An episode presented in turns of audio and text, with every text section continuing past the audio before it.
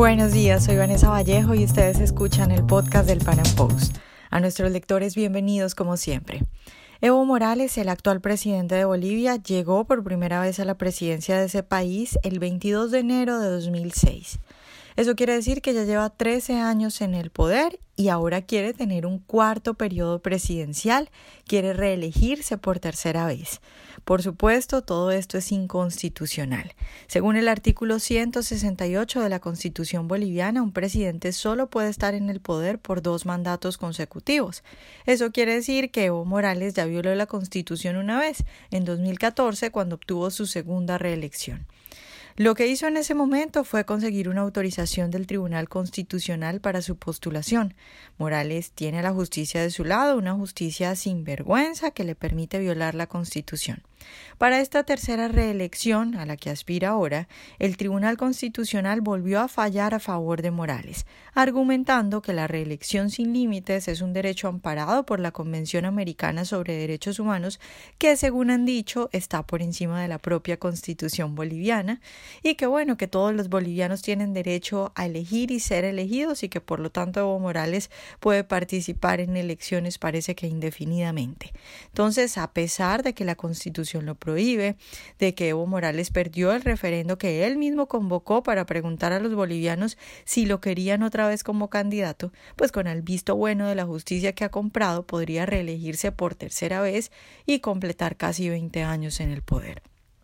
En caso de que Evo Morales vuelva a tener otro periodo presidencial, estaría en el poder hasta el 2025, haciendo trampa, violando la Constitución, comprando a la justicia y los votos, por supuesto, pues nunca sabremos si son reales. Hablamos de un hombre que abiertamente viola las leyes y que hace trampa a todo el país. Para hablar de todo esto, de la tercera reelección de Evo Morales y de lo que puede ocurrir en Bolivia, después de que suceda esto, pues hoy vamos a conversar con el candidato opositor a Evo Morales, el señor Óscar Ortiz.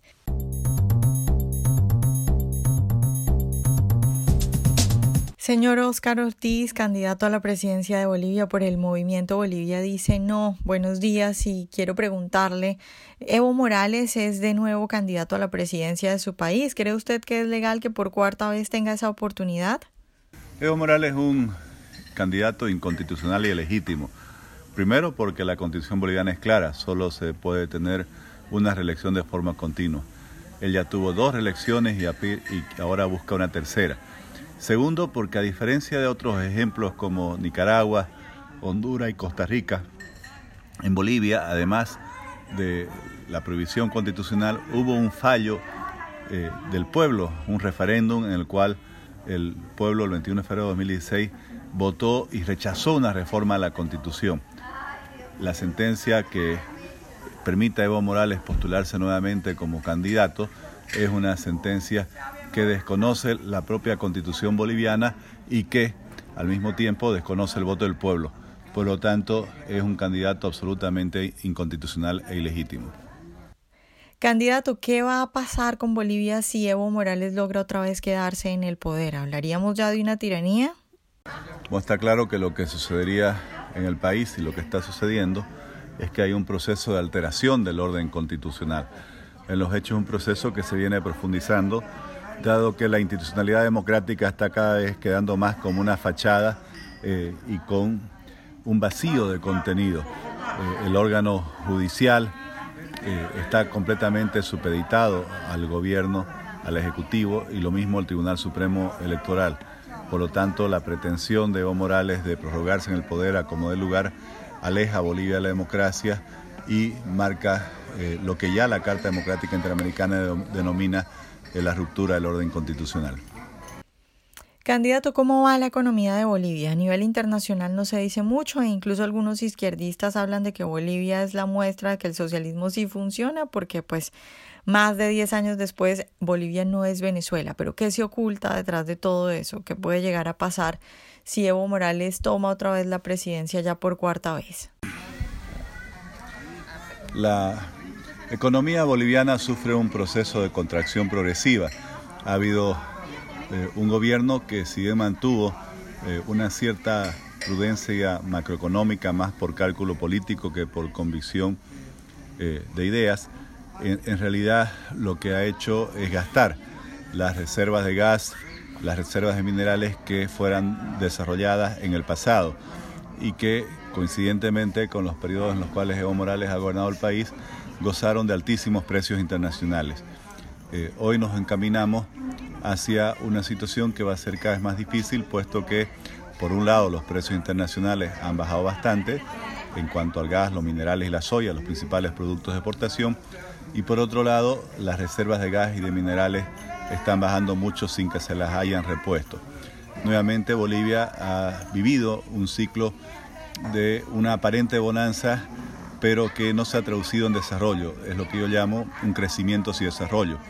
Este gobierno tiene una obsesión por la tasa del Producto Interno Bruto, pero no ha diversificado la economía, no tenemos un solo nuevo rubro de exportación, no hemos conseguido nuevos mercados y por lo tanto tenemos un problema de eh, falta de empleo de calidad cada vez más grave.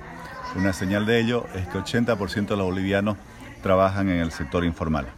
Candidato Óscar Ortiz, candidato a la presidencia opositora Evo Morales, eh, para terminar, háblenos de su propuesta de país, cuál es su alternativa y qué esperanzas tiene.